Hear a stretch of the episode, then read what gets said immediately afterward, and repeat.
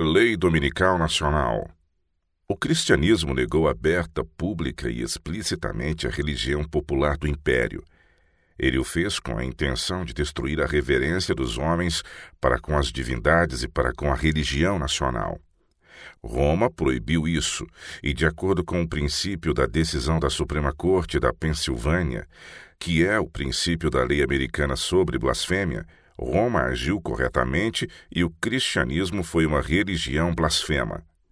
O princípio implícito nessa decisão parece ser o de que aqueles que representam a religião popular de um país têm tão pouco da real eficácia da religião que professam que, se alguém falar contra ela, tal ação inevitavelmente despertará neles uma combatividade tal que porá em perigo a tranquilidade pública.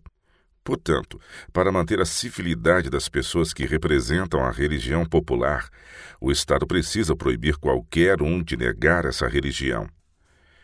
Essa decisão da Suprema Corte da Pensilvânia é um dos grandes precedentes que têm sido seguidos em todas as demais decisões sobre esse assunto nos estados mais novos. Essa decisão, porém, seguiu outra tomada pelo Sr. Kent, presidente da Suprema Corte de Nova York, em 1811 na qual ele incorpora os mesmos princípios.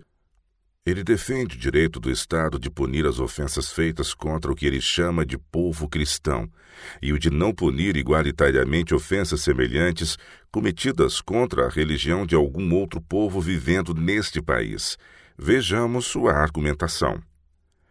Tampouco estamos obrigados, devido a quaisquer expressões da Constituição, como alguns têm estranhamente suposto, a não punir de forma alguma ou punir indiscriminadamente os ataques semelhantes contra a religião muçulmana ou o grande lama, pela simples razão de que o caso pressupõe que somos um povo cristão e a moralidade desse país está profundamente vinculada ao cristianismo e não baseada nas doutrinas ou adoração desses impostores.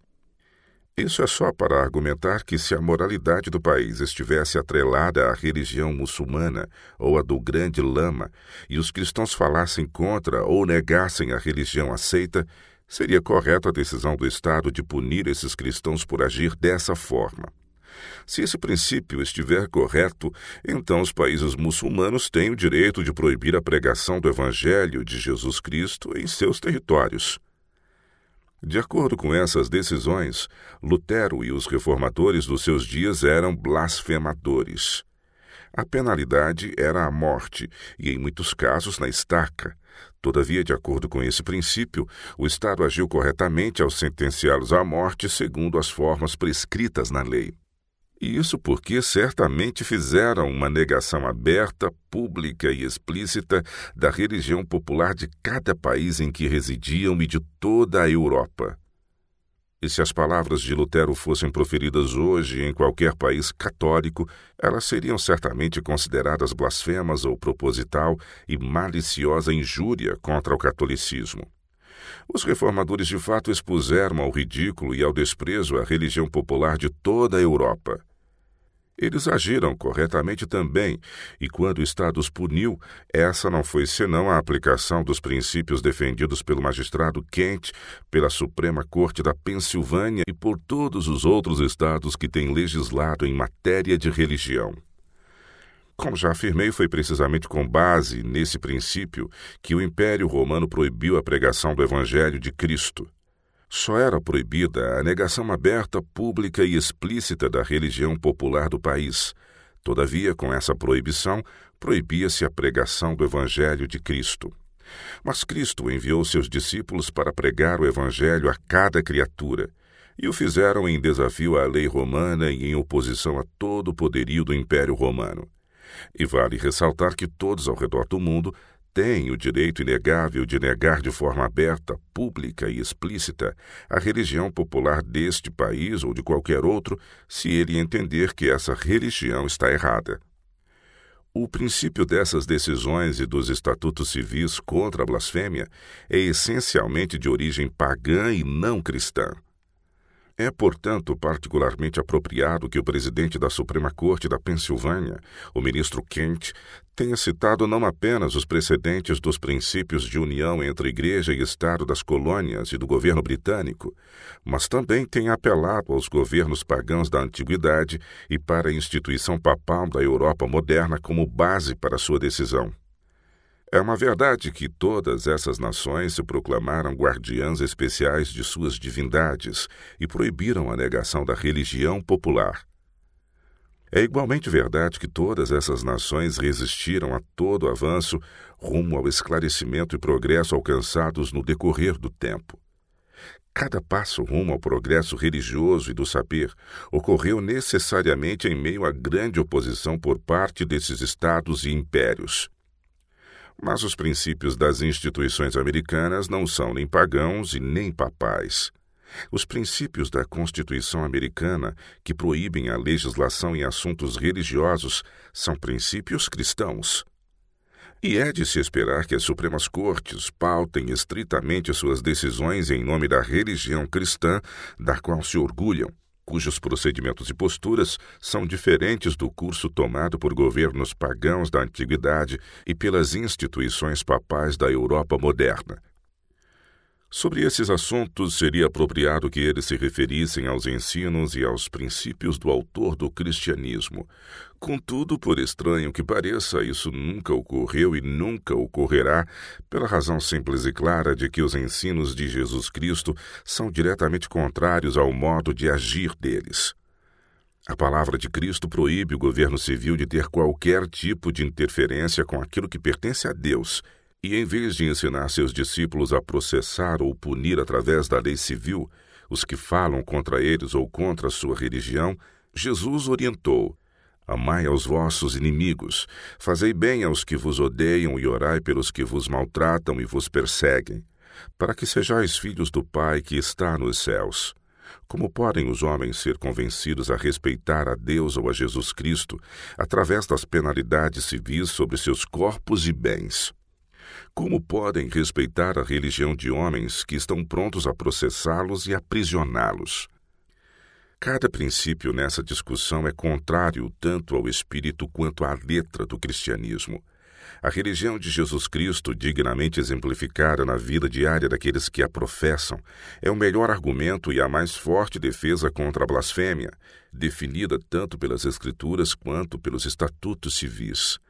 As leis, por conseguinte, proibindo o que um júri pode definir como blasfêmia, são pagãs e não cristãs. As decisões da Suprema Corte de Nova York e da Pensilvânia sobre esses assuntos são decisões pagãs e não cristãs. Baseiam-se em precedentes pagãos e não cristãos. As perseguições mortais relatadas em toda a história, perpetradas por pagãos pelo papado e pelos supostos protestantes, são justificadas com base nessas decisões. Michael Servetus foi queimado por blasfêmia. O único uso que já foi ou ainda é feito por leis dessa natureza em qualquer país é o de dar a oportunidade a alguns fanáticos religiosos que professam a religião popular de despejar sua ira contra pessoas que discordem deles. Toda pessoa que realmente possui a religião de Cristo terá graça suficiente de Deus para impedi-lo de colocar em risco a tranquilidade pública quando sua religião é contrariada. Sendo assim, digo que somos contrários a toda lei feita pelo governo civil contra a blasfêmia, não porque ela não seja algo errado, mas porque é o tipo de ato censurável com o qual o governo civil não tem nada que ver. E essa afirmação se fundamenta totalmente em um princípio cristão. Nosso fundamento é o mesmo dos cristãos primitivos, e reitero, quando Paulo pregou no Império Romano, ele estava blasfemando segundo as leis de Roma foi tido por blasfemador, ateu e sentenciado à morte por essa razão, e tudo isso com base no mesmo princípio em que as leis americanas contra a blasfêmia se sustentam. Senador Blair, você está dizendo que a lei estava errada? Senhor Jones, certamente a lei estava errada. A lei romana dizia que ninguém poderia ter seus deuses particulares, exceto os reconhecidos pela lei romana. Senador Blair, essa lei era para o bem da sociedade? Senhor Jones. Não, senhor. Senador Blair. Certamente não. Então você tem que cancelá-la ou obedecer a ela. Senhor Jones. Ela deveria ser cancelada. Senador Blair. Durante os últimos 1800 anos temos conseguido anular essa lei romana, mas a história revela ao mesmo tempo o surgimento de um povo inteligente que desenvolveu entre si mesmos, como resultado de mil ou de mil e quinhentos anos de história, entre outras coisas, a instituição do sábado cristão, ou seja, o domingo, incluindo-o nas leis de cada estado deste país. E foi assim que todo o povo americano composto de comunidades ou estados promulgou o princípio dessa lei. Senhor Jones, o mesmo princípio está contido no projeto de lei perante esta comissão. O mesmo princípio permeia todo ele. Se você pode legislar no que diz respeito ao dia de descanso, seja ele o sábado ou o domingo, você pode legislar em relação à blasfêmia, à idolatria ou a qualquer ofensa contra Deus, como fizeram os puritanos e a teocracia papal. Senador Blair. Em outras palavras, você nega o direito da maioria de criar uma lei em conformidade com o que a sociedade como um todo deverá praticar? Senhor Jones, eu nego o direito de qualquer governo civil de criar leis que dizem respeito à relação do homem para com seu Deus, ou seja, leis referentes aos quatro primeiros dos dez mandamentos. Desejo mostrar aqui que isso não é somente um princípio da palavra de Jesus Cristo, mas também da Constituição americana. Antes que o cristianismo fosse pregado ao redor do mundo, o Império Romano tinha entre suas leis estes estatutos. Primeiro, nenhum homem poderá ter deuses particulares ou individuais. Nenhum homem poderá adorar por iniciativa própria qualquer nova divindade ou deus estrangeiro a menos que sejam reconhecidos pelas leis públicas. Segundo, adorem os deuses segundo as leis do seu país e obriguem os outros a fazer o mesmo, mas odeiem e punam os que introduzirem tudo que seja diferente dos nossos costumes nesse assunto. Terceiro, todo aquele que introduzir novas religiões cuja tendência e caráter forem desconhecidos por meio das quais a mente dos homens possa ser perturbada, se pertencer à alta sociedade será banido, e se pertencer às classes inferiores será punido com a morte. Os cristãos tinham um Deus próprio, não reconhecido pelas leis romanas. Eles de fato introduziram uma nova religião. O Império Romano cumpriu a lei e por isso os cristãos foram condenados à morte. Se coisas pertencentes a Deus constituem assuntos apropriados à legislação por parte do governo civil, então nenhum cristão jamais foi perseguido e nunca houve perseguição neste mundo. Tudo o que o Império Romano fez ao matar cristãos foi cumprir a lei. Então o erro estava com os cristãos naquele tempo, e a pergunta que vem até nós é: a lei não estava errada? E os cristãos não tinham o direito de combatê-la? Foi o que eles fizeram. Quando um cristão era levado perante o magistrado, o diálogo entre eles era mais ou menos assim: Magistrado, você tem algum Deus particular, um Deus não reconhecido pelas leis romanas? Cristão, sim. Magistrado, você não sabia que a lei é contrária a isso? Cristão, sim. Magistrado, você não introduziu uma nova religião? Cristão, sim. Magistrado, você não sabia que por esta falta a penalidade é a morte para os que vêm da classe baixa? Cristão, sim. Magistrado, você é da classe baixa? Cristão, sim. Magistrado, você apresentou uma nova religião? Cristão, sim. Magistrado, você tem um Deus próprio? Cristão, sim. Magistrado, e qual é a penalidade? cristão, morte. Isso era tudo. Os romanos cumpriam a lei com os cristãos no início do cristianismo. Isso não significava perseguição, se for reconhecido o princípio de que o governo civil tem o direito de legislar sobre assuntos religiosos. Além disso, o império tinha uma aparente vantagem pelo fato de que a lei já existia antes de o cristianismo ser conhecido no mundo. O cristianismo surgiu em Roma como nada mais do que uma insurreição contra o poder imperial. Leis são feitas para serem cumpridas. E impor as leis era tudo o que o império sempre fez, quer seja até o tempo de Constantino ou em qualquer outro período. Na verdade, tudo o que o papado fez durante a Idade Média foi fazer com que os imperadores cumprissem a lei. Nossa posição aqui hoje é a mesma mantida pelos cristãos daqueles tempos. Minha defesa toca a raiz de toda essa questão.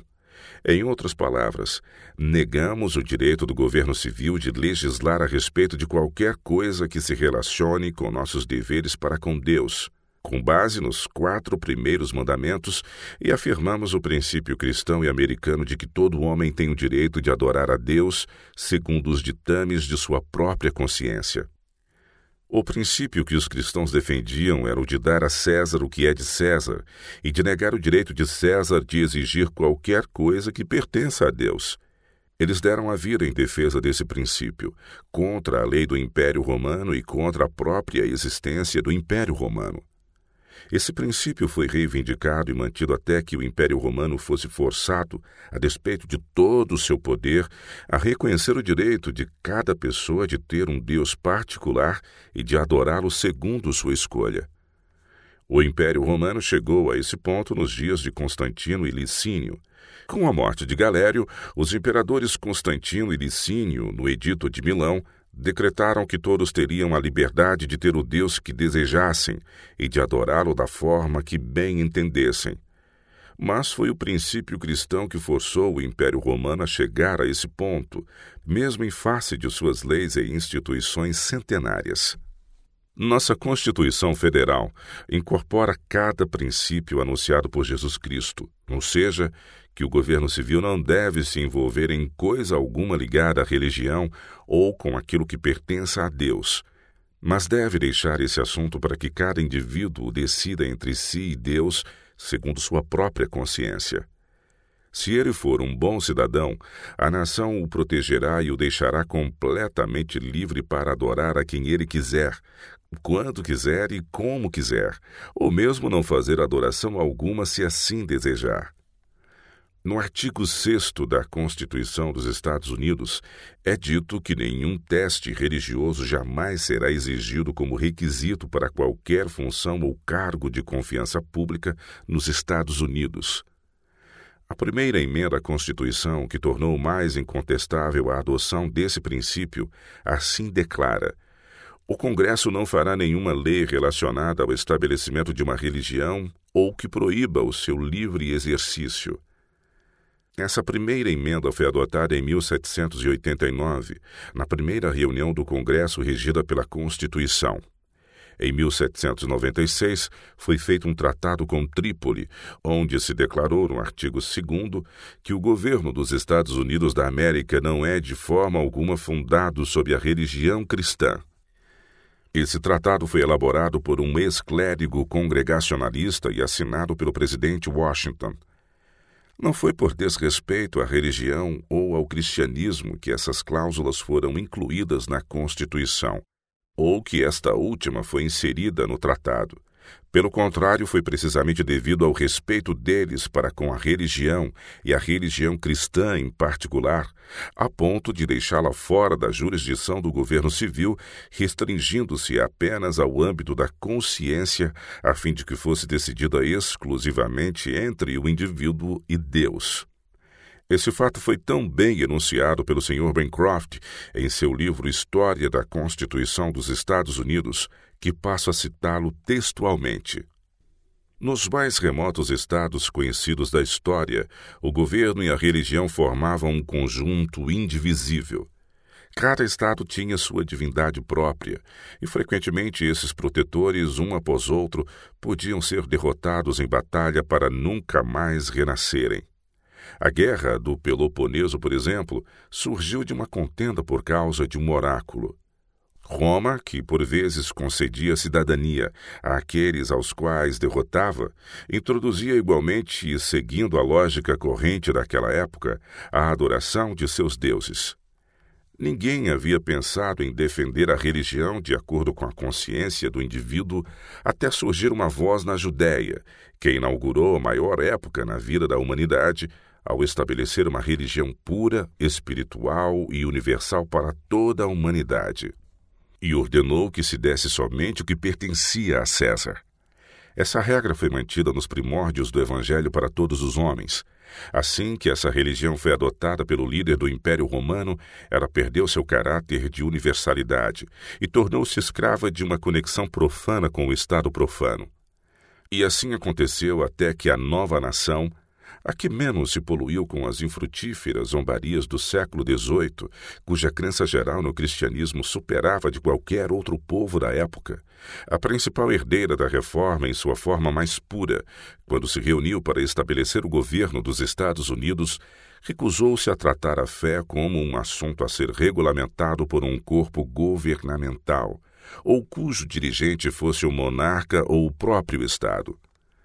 A nova nação, reivindicando o direito de individualidade mesmo na religião e, sobretudo, na religião, atreveu-se a dar o exemplo de aceitar em suas relações com Deus o princípio primeiramente ordenado por Deus na Judéia. Ela deixou a gestão das coisas temporais para o poder temporal, mas a Constituição americana, em harmonia com as pessoas de todos os estados, reteve do governo federal o poder de invadir a residência da razão, a cidadela da consciência, o santuário da alma. Tal postura não foi fruto de indiferença, mas refletia o desejo de que o infinito Espírito da Verdade eterna se movesse em sua liberdade, pureza e poder. Neste momento, quero lhes apresentar o segundo princípio em que fundamentamos nossa oposição a leis dominicais ou a qualquer outra forma de legislação religiosa. Refiro-me ao princípio da Constituição dos Estados Unidos, e sobre esse princípio mantenho que essa proposta de lei dominical é inconstitucional. O propósito desse projeto de lei dominical é totalmente religioso. A última sessão mostra o objetivo de todo esse projeto, que é assegurar o descanso a todas as pessoas e a observância religiosa do dia de descanso. Ninguém, portanto, precisa esquivar-se da força das objeções contra este projeto, alegando que a observância exigida nesse dia não é religiosa, mas civil, pois no próprio projeto de lei é claramente afirmado que seu propósito não é apenas garantir descanso para todos, mas garantir também a observância religiosa do dia de repouso. Não existe uma única referência no projeto de lei que sugira algum tipo de observância civil desse dia. A palavra civil não é usada neste projeto de lei. Trata-se de um projeto completamente religioso. O título do projeto declara que seu objetivo é garantir às pessoas que o dia do Senhor seja desfrutado como dia de descanso e promover sua observância como dia de culto religioso. A primeira sessão define o dia do Senhor, a segunda sessão se refere ao dia como dia de adoração e descanso, e a terceira sessão se refere a ele como dia de culto religioso. A quarta sessão se refere à sua observância como adoração religiosa, e a sexta sessão claramente afirma, o que ficou evidente em todo o documento, que o objetivo do projeto de lei é assegurar o descanso a todas as pessoas e a observância religiosa do dia de descanso no primeiro dia da semana. É a observância religiosa do domingo que seus defensores de uma ponta do país à outra têm em vista aqui. Na convenção que está em sessão agora nesta cidade, trabalhando em prol deste projeto de lei, o Dr. Crafts disse ontem mesmo: excluindo a religião do dia, exclui-se o descanso também. No Boston Monday Lectures, em 1887, Joseph Cook, palestrando sobre o assunto de leis dominicais, afirmou: A experiência de séculos nos mostra, contudo, que vocês irão em vão tentar preservar o domingo como dia de descanso, a menos que o preservem como dia de adoração. A menos que a observância do dia de descanso seja fundamentada sobre razões religiosas, vocês não conseguirão mantê-la num alto padrão com base apenas em considerações econômicas, fisiológicas e políticas. E na Convenção Dominical do Estado de Illinois, realizada em Elgin, em 8 de novembro de 1887, o Dr. W. W. Everett declarou que o domingo é o teste de toda a religião. O domingo é uma instituição totalmente religiosa. Legislação dominical, onde quer que seja encontrada, não passa de legislação religiosa, e esse projeto, segundo seus termos, não pretende ser nada mais do que religioso. Uma vez que o projeto é exatamente isso, uma legislação religiosa, ele é claramente inconstitucional. Como prova, apresento as seguintes considerações. Todos os poderes do Congresso constituem poderes delegados. Ele não tem nenhum outro poder além desse. O artigo 10 das emendas à Constituição declara expressamente que os poderes não delegados aos Estados Unidos pela Constituição ou proibidos por ela aos Estados são reservados aos Estados respectivamente ou ao povo. Em todos os poderes dessa forma delegados ao Congresso, não há nada que insinue alguma delegação de poder para legislar sobre qualquer questão religiosa ou com respeito à observância de qualquer instituição religiosa ou rito. Por conseguinte, este projeto de lei dominical, dada a sua natureza religiosa, é inconstitucional, e qualquer legislação relacionada ao domingo será inconstitucional. Pelo fato de o domingo ser uma instituição religiosa, qualquer legislação feita pelo Congresso concernente à sua observância será inconstitucional enquanto a Constituição dos Estados Unidos da América permanecer tal como é agora. Isso não é tudo. A nação não foi deixada em dúvida quanto a ser intencional ou não esta comissão na Constituição no que diz respeito a essa declaração de poder. A primeira emenda da Constituição, ao declarar que o Congresso não fará nenhuma lei relacionada ao estabelecimento de uma religião ou que proíba o seu livre exercício, mostra que a omissão em delegar esse poder foi intencional, e essa intencionalidade se tornou enfática ao se proibir de forma absoluta que o Congresso exercesse qualquer poder no que diz respeito à religião. É impossível elaborar uma lei de natureza religiosa que não venha a proibir o livre exercício da religião. Portanto, a primeira emenda da Constituição proíbe absolutamente o Congresso de criar qualquer lei referente a qualquer assunto religioso ou a observância de qualquer rito ou instituição religiosa. Além disso, a Associação para a Reforma Nacional reconhece, e tem sustentado isso por 25 anos, a inconstitucionalidade da elaboração de leis dominicais por parte do Congresso. Todavia, a Associação para a Reforma Nacional é uma das instituições mais proeminentes em insistir nesse projeto de lei. E o secretário dessa associação se levantou hoje para pleitear sua aprovação. Isso só mostra que eles estão conscientemente desejosos de recorrer a um expediente inconstitucional para garantir o ambicionado poder a que aspiram a fim de alcançar seus propósitos. Quanto ao Dr. Crafts e seus companheiros de trabalho, se sabem ou não que esse é um ato inconstitucional, não podemos dizer. Nos anúncios da Convenção da Lei Dominical Nacional, de 11 a 13 de dezembro de 1888, que está sendo realizada nesta cidade, declarou-se que a igreja onde a convenção deveria se reunir estaria ornamentada com os nomes de seis milhões de peticionários.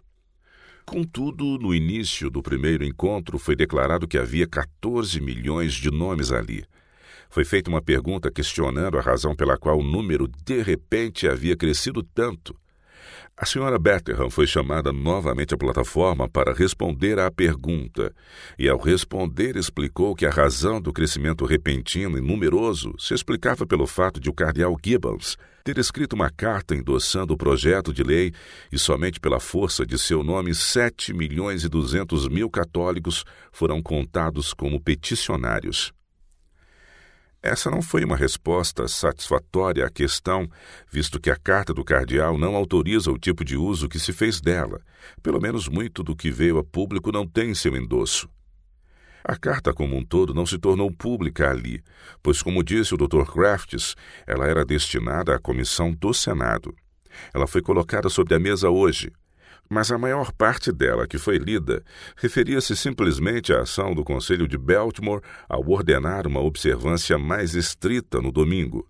O cardeal escreveu: Fico muito feliz ao acrescentar meu nome aos milhões de outros que louvavelmente lutam contra a violação do sábado cristão, o domingo, por meio de trabalho desnecessário e que estão se esforçando para promover sua observância de forma decente e adequada mediante criteriosa legislação. Isso foi tudo. Ele disse: Fico muito feliz em acrescentar meu nome, etc. Ele não disse que acrescentou ou que gostaria de acrescentar sete milhões e duzentos mil outros nomes junto ao dele ou em seu nome. Todavia, foi o que aconteceu.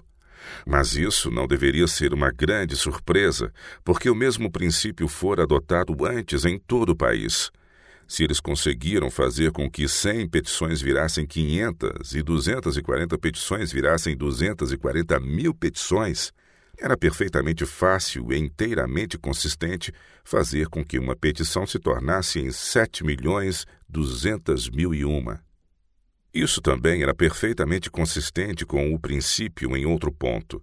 A petição diz: nós, abaixo assinados, adultos residentes dos Estados Unidos com 21 anos de idade ou mais, por este meio fazemos a petição, etc. Ao apresentar essa contagem de 7 milhões e 200 mil peticionários em favor da lei dominical, eles asseguraram que todos esses eram católicos de 21 anos de idade ou mais.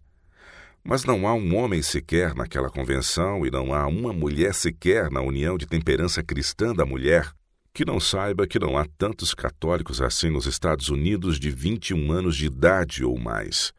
Eles praticamente afirmaram que todos os católicos dos Estados Unidos têm 21 anos de idade ou mais, visto que anunciaram de forma clara que todos os católicos romanos estavam solicitando a lei dominical. Mas, como haviam assegurado a mesma coisa acerca das igrejas protestantes em todo o país, por que não poderiam ir além e incluir da mesma forma todos os católicos romanos? Eles podiam afirmar isso tão honestamente quanto podiam afirmar aquilo. Quando homens e mulheres, confessando-se cristãos protestantes, chegam ao ponto de carregar a Igreja Católica com eles, não é de espantar se estiverem dispostos a recorrer a meios inconstitucionais para fazer com que seu zelo religioso se torne eficaz numa legislação nacional. Senador Blair, então o senhor parte do princípio de que este projeto de lei e todas as leis dominicais dizem respeito apenas à relação entre o homem e Deus e não à relação entre o homem e seu próximo. Senhor Jones. Sim, senhor, esse é o princípio no qual nos baseamos. Senador Blair. É nesse exato ponto em que encontro uma falha em sua ponderação original. Antes que você lance por terra o fundamento das leis dominicais, você precisa estabelecer que as leis dominicais não são para o bem de César, isto é, para o bem da sociedade. Senhor Jones, eu ainda não tive tempo para provar isso. Provarei plenamente que as leis dominicais não são para o bem de ninguém. Senador Blair, vá ao ponto assim que puder. Esse é o ponto em questão aqui que se interpõe entre você e a lei proposta a ser promulgada. Senhor Jones, muito bem. Se o Estado obrigar os homens a não fazer trabalho algum, ele estará impondo a ociosidade. A ociosidade é a raiz de ilimitado mal. O provérbio que aprendemos na nossa infância é verdadeiro: cabeça vazia é oficina de Satanás.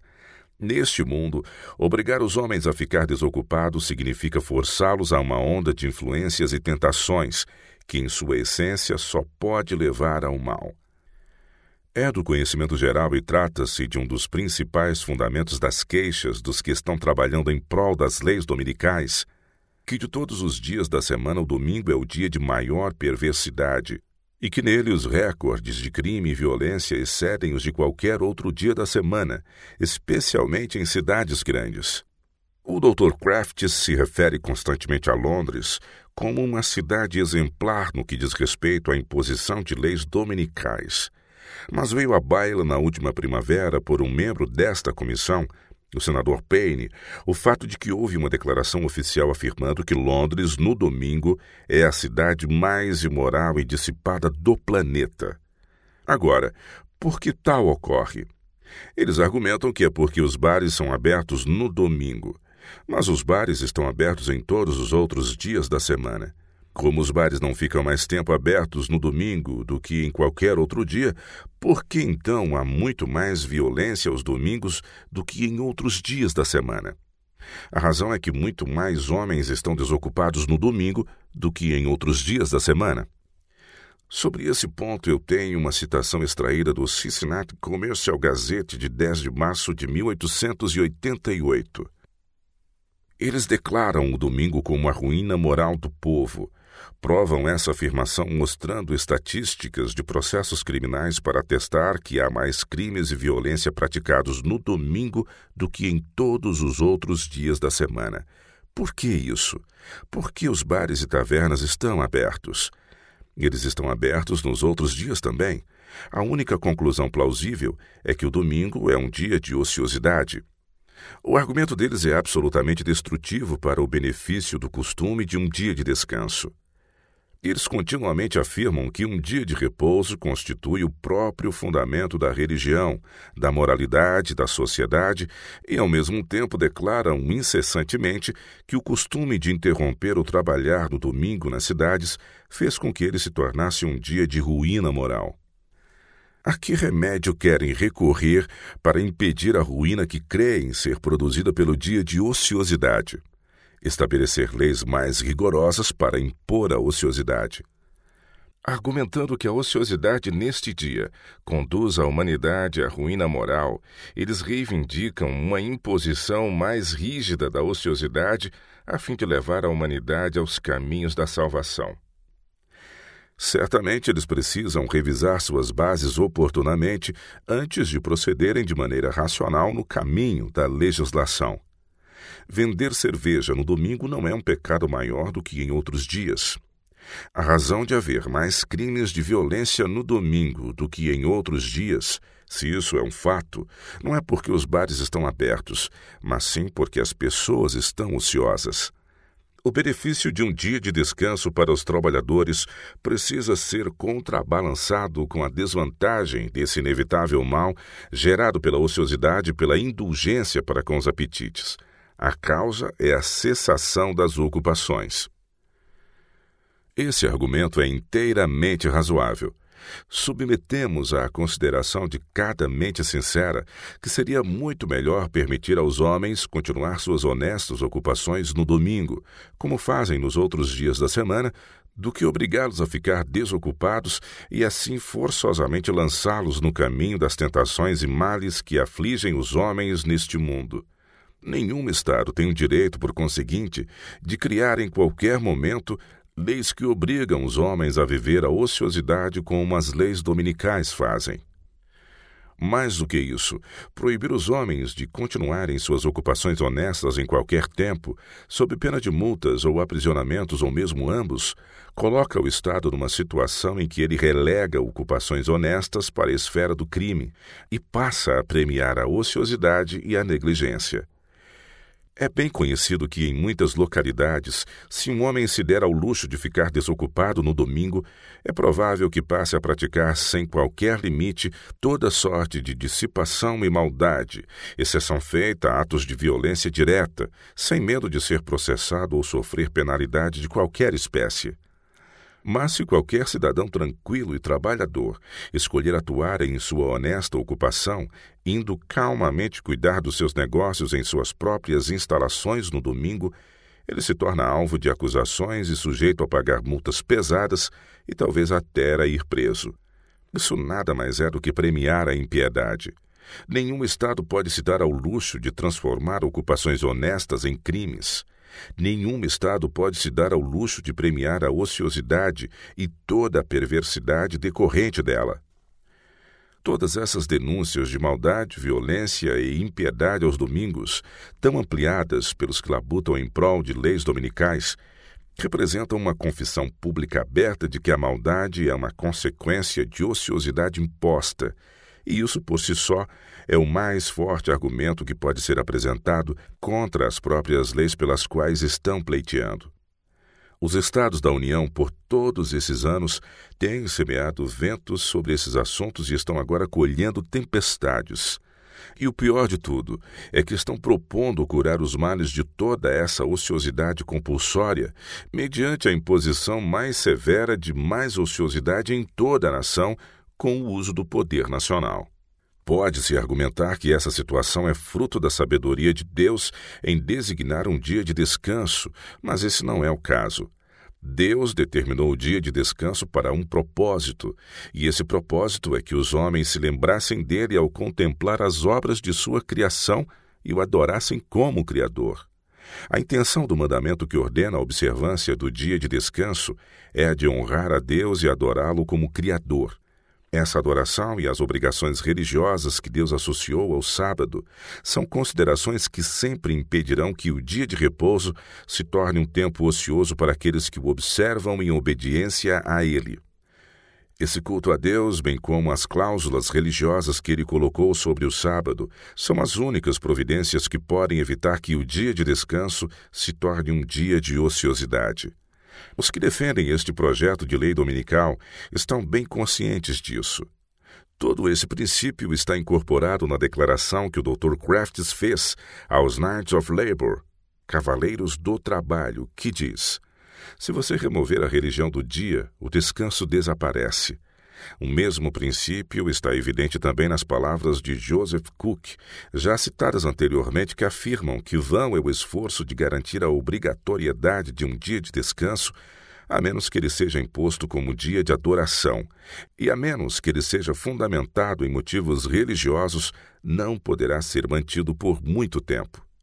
Assim, esses mesmos homens defendem o ponto que aqui advogo que são somente as sanções religiosas e a adoração que podem consistentemente impedir um dia de descanso de ser um dia de ociosidade e de consequente impiedade.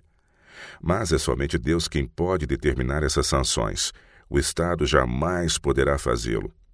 Assim, o próximo passo na agenda daqueles que estão exigindo essa lei é fazer com que o Estado busque suprir as sanções religiosas que pertencem ao dia de descanso, e são estas apenas que podem manter o dia isento de ociosidade e males. Contudo, eles sabem que o Estado não possui nenhuma dessas sanções religiosas. E sabem também que tais sanções terão de ser supridas ao Estado pela Igreja, e em seguida a Igreja irá exigir que o Estado, mediante seu poder, as imponha sobre os cidadãos.